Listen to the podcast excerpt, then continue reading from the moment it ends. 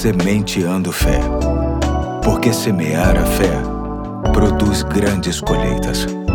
Olá, aqui é o Pastor Eduardo, dia segunda-feira, dia 26 de fevereiro de 2024, e muito nos alegra começarmos esta semana junto com vocês, trazendo uma reflexão com base no livro Indescritível, Devocionais sobre Deus e a Ciência, que está adaptada e será trazida pelo meu parceiro mais novo de projeto. Vamos ouvi-lo com carinho. Fala galera, aqui é o Pedro Henrique, filho do pastor Eduardo. Tudo beleza com vocês? Temos a tendência de pensar que a Terra é feita apenas de terra, areia e pedras. Hoje eu vou te mostrar que a Terra é composta de cinco camadas. A camada superior se chama crosta e tem cerca de 40 quilômetros de espessura. Depois temos o manto superior. A terceira camada se chama o manto inferior. A quarta camada se chama núcleo externo. E por último, a quinta camada se chama núcleo interno.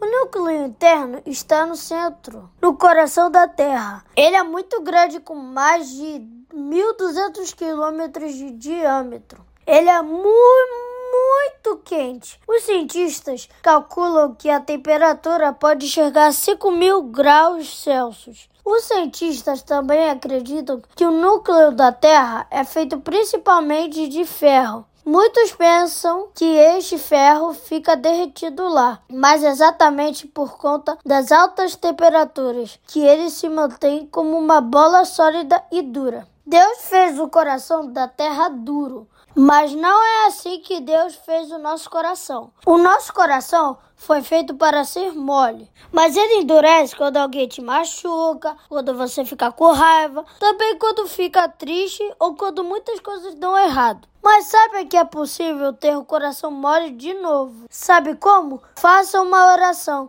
Peça a Deus que o ajude a se libertar de todo pensamento e vontade que estão te deixando uma pessoa ruim. Conte tudo para Ele, sem esquecer de nada.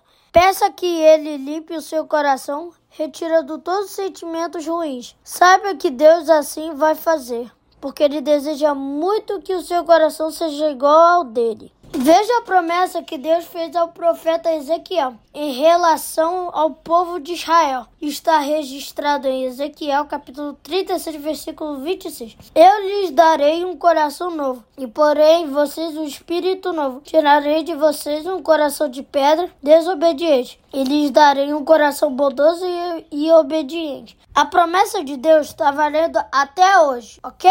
Valeu! Hoje fico por aqui. Forte abraço e até a próxima! Valeu, Pedro. Um forte abraço para você também e que tenhamos, eu, você e todos que nos ouvem, uma semana muito abençoada. Amanhã darei continuidade à série O Verbo Virou Gente, se Deus assim permitir. Até lá, tchau, tchau.